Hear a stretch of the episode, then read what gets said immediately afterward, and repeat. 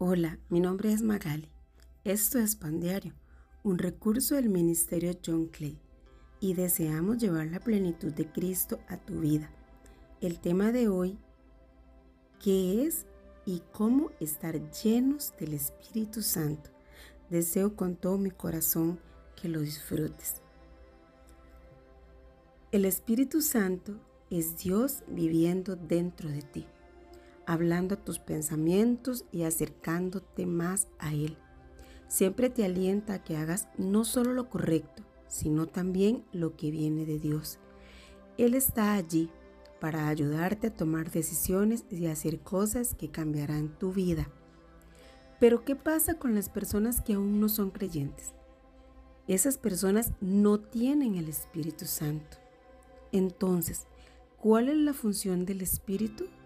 Convencerle de que necesita arrepentirse y poner su fe en Jesús, tal y como lo dice el Evangelio de Juan.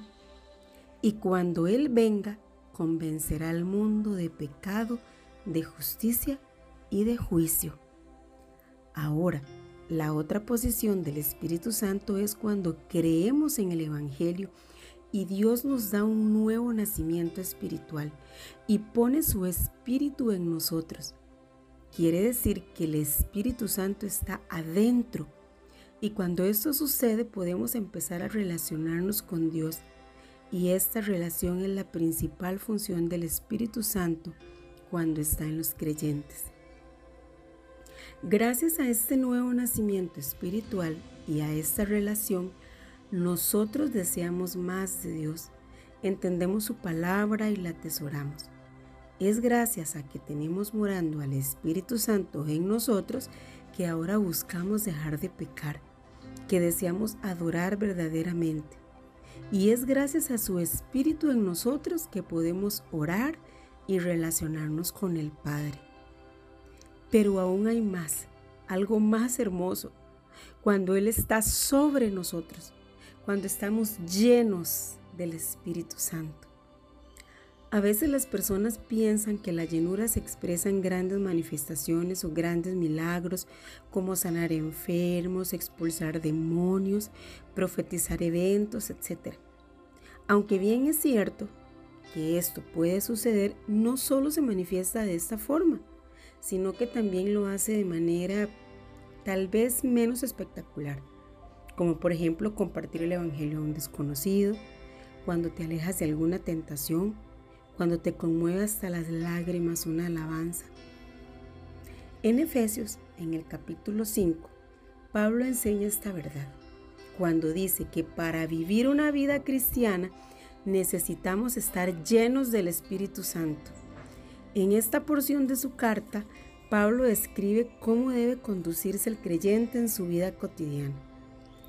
Pero antes de pedir esto a los hermanos, da una instrucción llenarse del Espíritu Santo, dando a entender que para poder vivir de esa manera es necesario ser llenos del Espíritu Santo. En Efesios 5, en el versículo 18 y 20 nos dice, no os embriaguéis con vino, en lo cual hay disolución, antes bien, sed llenos del Espíritu, hablando entre vosotros con salmos, con himnos y cánticos y cánticos espirituales, cantando y alabando al Señor en vuestros corazones, dando siempre gracias por todo al Dios y Padre en el nombre de nuestro Señor Jesucristo. Entre las cosas que menciona Pablo en este capítulo 5, es que no hay tareas espectaculares, de hecho son bastante cotidianas.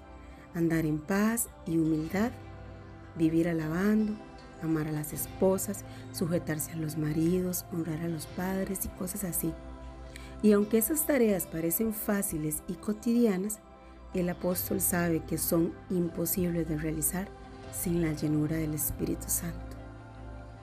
Señor Jesús, tú nos aseguraste que si pedimos el Espíritu Santo a Dios, Él nos los dará. Danos esa convicción de recibir la unción por fe que entendamos que la llenura de su espíritu no es algo que sucede una vez y para siempre. No, buscar la llenura del Espíritu Santo es algo que debemos hacer constantemente, pues constantemente lo necesitamos en nuestro caminar.